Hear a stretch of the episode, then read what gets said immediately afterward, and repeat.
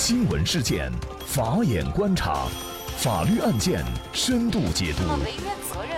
传播法治理念，解答法律难题，请听个案说法。大家好，感谢收听个案说法，我是方红。更多的案件解读啊，欢迎您关注个案说法微信公众号。那么今天呢，我们就跟大家来聊一下正常行驶的私家车撞翻了闯红灯的救护车。到底谁该承担责任？那么七月一号啊，江苏无锡宜兴市的一辆救护车通过路口的时候呢，就被侧面驶来的 SUV 撞翻。起因是这样的：救护车由于抢救病人，一路狂奔，连闯红灯。那么而当时正在十字路口的时候啊，一辆 SUV 在绿灯的情况下。正常行驶和侧面闯红灯的救护车就相撞了，那么救护车直接被撞翻，病人也被抬出来了，医护人员也在旁边等待。那么前挡风玻璃也破碎了，SUV 当场也是严重变形。那么据警方介绍呀，本起事故认定的关键是私家车是否故意不避让。那么救护车是连闯红灯，而 SUV 是正常行驶，在这种情况下两车相撞。到底谁该来承担责任？同时呢，这个病人因为没有及时的到达医院，对他进行抢救，造成了一些风险，这样的一些赔偿，嗯，是否相关的责任方也应该赔？那么就着相关一系列的法律问题啊，今天我们就邀请北京市盈科律师事务所高级合伙人律师、中国交通运输协会法律工作委员会副会长兼秘书长戴宪峰律师和我们一起来聊一下。戴律师您好。哎，您好，感谢戴律师。当然，有些网友就觉得救护车你是救人啊，你去闯红灯也是法律所允许的。但是 U SUV 又是正常行驶，在这种情况下，到底责任应该怎么来承担？谁来该承担这个责任？嗯，能给我们分析一下吗？因为呢，每一个交通事故啊，其实它有很多的原因。嗯，那么可能我个人来认为，嗯，如果说我们没有。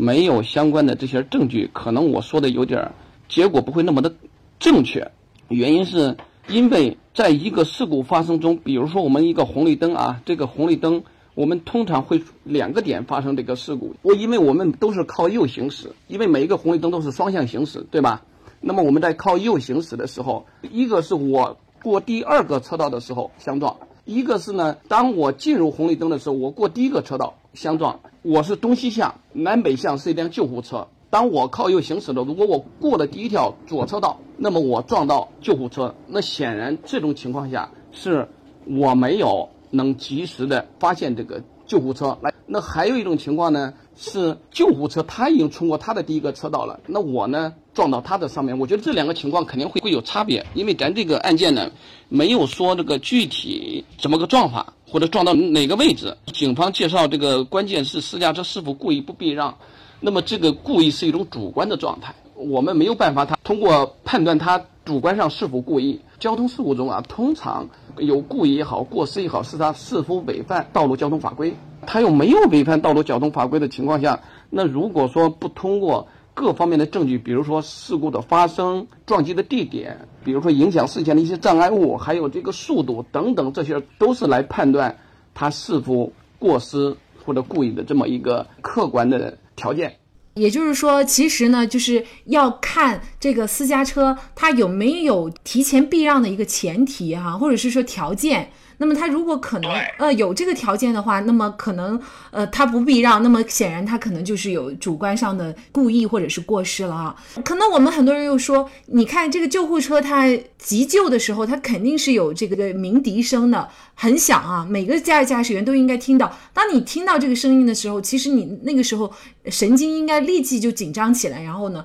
左右的去履行一些观察的义务，那么在这种情况下也要分情况，你到底是不是有没有避让，然后才造成的这个事故吗？针对这个事情，我们首先我们要看，我们要要理解这个法律是怎么规定的。《道路交通安全法》呢，第五十三条也这个明确进行了规定，它规定了就是说我们这个消防车呀、救护车执行一种紧急任务时候，它是可以警报器标志灯具，这是可以使用的，但是它。这是一种权利，它也可以使用，也可以不使用。也就是说，那如果它不使用，那么我们怎么来判断？如果它使用了，是否必然我们就应该能听到？这个条款的下一句非常重要，说在确保安全的前提下，它才不受行驶路线呀、方向啊、速度啊、信号灯的限制。那么这里面实际上是这个条款是一个什么条款？一个它属于我们法条的一个特别条款，它其实规定的是我们一些特殊车辆它的一个优先行驶的一个权利，也就是说呢，其他车辆应该跟它让行，它有个优先权。但是这个优先权它是有条件的，它不是说在没有条件下撞了就白撞。比如说这个这个城市道路限速五十，那他开到一百也可以，因为他要确保一个安全的形式，也就是说。这个救护车也好，消防车也好，他也有义务把他的这个车速啊进行一个控制，就没有这个一个标准了，不是这个样子的。也就是说，其实我们也可以换另外一个角度，假设这个人行横道上有行人，那么你是不是就可以放任的以每小时或者一百二十公里的这种时速啊去进行？那不就是撞到人了？那么也就是说，你救人，我们肯定是要给你让出一条通道的。但是如果你造成了二次伤害的话，那肯定就得不偿失了哈。没错，没错，因为其实通常情况这里面还有一个非常重要的因素，就是说，就是这个后果。后果如果是财产吧，还好说，因为财产相比于这个生命，那法律上来讲，肯定要是生命要优先的，对吧？生命是无价的。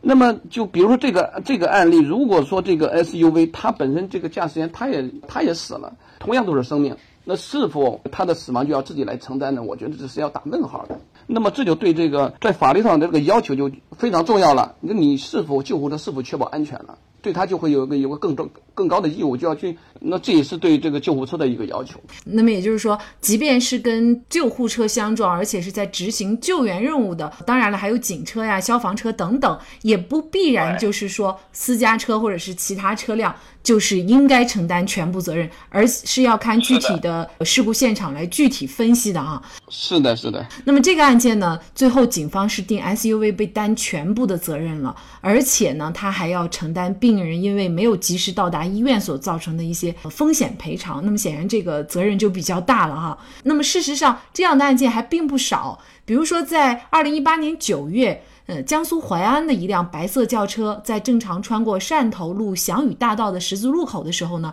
有一辆幺二零急救车载着一名生病的新生儿赶往医院救治。那么也是在闯红灯通过路口的时候，因为避让不及时，跟一辆。白色轿车相撞，这起事故据了解呢，同样也是这个私家车白色轿车承担事故的全部责任啊。通过这两个案件，其实也在提醒我们广大的私家车，就是遇到了这个救护车，或者说在你没有遇到救护车的时候，你随时都应该有一个非常非常重要的一个观察的义务，就是前后左右随时观察啊。嗯，有的时候可能即便是绿灯了，你也不能够。一下子哈踩着油门就扬长而过了，呃，一旦要是遇到了这个救护车或者是其他执行紧急任务的车辆的话，就有可能造成这种严重的交通事故，而且还有可能要自己来承担责任哈。是的，是的。其实如果说从避让不及这个角度来讲，因为避让不及它是一个它是一个事实问题。上一个案例呢，他讲的是一他这个是否故意故意避让的问题，这是一个主观的问题。当然，我我我个人认为这两个案子它还是在表述上还是有非常大的一个区别。那如果真的是避让不及，那我那我个人认为这个白色轿车他就不应该承担责任。避让不及这个它是一个事实嘛，我确实没来来不及避让了。因为每一个事故啊，它的这个是多方面的，就是说我们能了解这个案情，但是对一些卷宗啊，对一些案发现场啊，我们因为没有看到，所以说我们不能。片面的说，警方处理的对与不对，最终呢还要看这个事故的发生的现场的一些呃实际情况。那么同样是关于一个避让的问题啊，比如说二零一八年在广东也是发生一个类似的情况，就是呃信号灯转为红灯的时候呢，那么黄先生他就驾车停车等待，那么没有想到的是呢，后边一辆这个救护车就闪着灯，鸣着笛就驶过来了，那么黄先生就赶紧闯红灯避让哈，呃也是为了。救这个伤者赢得了时间，那么当然了，他也因为闯红灯，有可能会被扣分罚款。但是这样的行为是不是，即便我闯红灯了，那么事实上交警也可以不应该对我进行一个处罚呢？就刚才我们说的这个法条。这个救护车是有优先权，那么你在这时候你挡道的情况下，你进行一个避让，那么实际上他在履行的这个法律上的一个义务。打个比方说，刚才这个后果他是是闯红灯了，没有什么事故的呃这个事情的发生。如果说他既闯了红灯，比如说又撞到其他第三者了，那么他该承担的责任他一定要承担的。他你在履行义务的时候，其实你还是要确保一个安全的，只不过是因为这个红绿灯它没有涉及到财产的问题，那么这个问题呢，呃，交警觉得，哎呀，你这是一个值得值得肯定的一种行为，那么我就不处理了。呃，这个和刚才前两个这个情况还是不一样。第一，它不属于一个，它不是救护车，是避让救护车。在这个情况，它不是在享受权利，它在尽一种义务，在法律上给你规定的一种义务。那么你在履行义务的时候，那你不能对第三人构成侵权。那么能做到这一点，我觉得才是对这礼让这个救护车的一个最好的做法。可能通过这上述的几个案件啊，大家也是非常会关心，就是驾驶员朋友觉得，那么到底救护车来了，我该怎么做？有的时候也确实可能会出现避让不及，我相信也很少会有驾驶员说我就故意撞上去哈。对，那么我该怎么做？我可以免责，或者说我该怎么做，应该避免这种呃情况的发生呢？其实我们这事故的发生啊，原因当然是多方面的，有时候确实也复杂。仅仅我个人认为啊，首先法律上其实对双方都是有都是有这个规定的，也就是说救护车的优先权，它要保证一个确保安全。在这种情况下，那么它不是一个无限度的，所以说它的即使不遵守交通规则，那么它也是有一个有一个限制，也就是它的优先通行权是在确保安全的情况下来行使这个权优先通行权的。而而我们作为一般的驾驶员，当然我们有义务避让，但是我们的避让。要注意安全，不能为了避让而对第三人进行侵权，造成其他的这另另外的侵权。通常情况下，我觉得我们应该，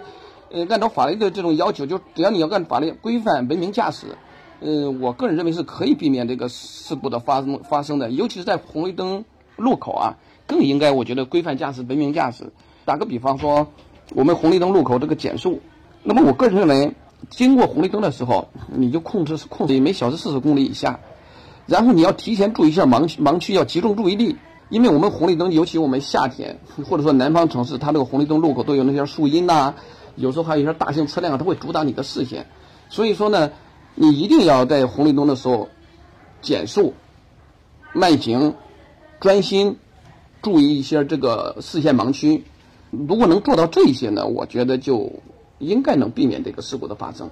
呃，其实有的时候我们会发现，包括我们自己在内啊，如果发现这个绿灯它只剩几秒了，它有显示，那我可能就会踩一脚油门就过去了。这个时候可能这个速度都会提升，而不是说会减速啊。那么可能就是说，在这种情况下，大家还是应该呃尤其注意了哈。一旦要是遭遇这种救援车辆闯红灯，那么我想这个事故。很多时候应该是致命的啊！这些救援车辆如果是在执行任务的时候，你能够在每一次都拉响这个警笛哈，那么可能也会引起我们驾驶员朋友的注意。那么这样呢，肯定对于事故的发生也会起到一定避免作用啊。但是刚才这个戴律师也介绍了，事实上法律并没有规定你一定要拉警笛的，因为这个拉警报行为它是一个权利，它不能说是一个义务。虽然说是一个权利呢。也不是说，那我这个救护车我就不应该拉警笛，因为我们有些城市的路段，尤其它是不让你拉警笛的，呃，这是一种情况。另外一个情况就是说，其实我们救护车真正要是紧急紧急任务抢救病人的时候，是应该把这个警报灯拉开，因为尤其是白天，我们这个车辆行驶噪音比较大，如果它没有这个种声音上的这种提醒的话，那可能造成这个我们私家车的这种。不容易判断或者导致事故的发生，所以它正常情况下，它一旦执行紧急任务，它它就会把这个警报打开，它的标志灯具闪烁。我们一般的驾驶员通过眼睛、通过耳朵就能判断，哦，这是有有事情。嗯，那么就在本期节目录制以后呢，六月二十一号下午又发生了一起救护车撞人事件。那么，苏州市吴中人民医院的一辆幺二零救护车刚刚接上一位脚部受伤的患者，在闯红灯横穿斑马线后拐弯的时候，撞上了一辆路过的电动车，导致了电动车车主六十三岁的。戴某倒地，头部受重伤，送医院以后不治身亡。那么戴某的女儿戴小姐说：“幺二零救护车司机李某称，幺二零属于特殊车辆，在执行紧急任务时可以闯红灯，撞了人是免责的。”那么显然，救护车司机李某的说法是不合法，也是没有道理的。到底救护车是否要担责？那么本案事故正在处理当中，我们也会继续关注这个案件最后的定责和处理。好，在这里也再一次感谢北京市盈科律师事务所高级合伙人、中国交通运输协会法律工作委员会副会长兼秘书长戴宪峰律师。那也欢迎大家通过关注“个案说法”的微信公众号，具体的了解我们本期案件的图文资料以及往期的精彩案例点评。另外，您在生活工作当中遇到一些法律问题，都欢迎您通过添加幺五九七四八二七四六七幺五九七四八二七四六七这部电话号码的微信号向我们进行咨询和交流。给大家提供法律问题解答的都是我们节目邀请到的嘉宾了，他们都非常的资深、专业和负责任。感谢您的收听，我们下期节目再见。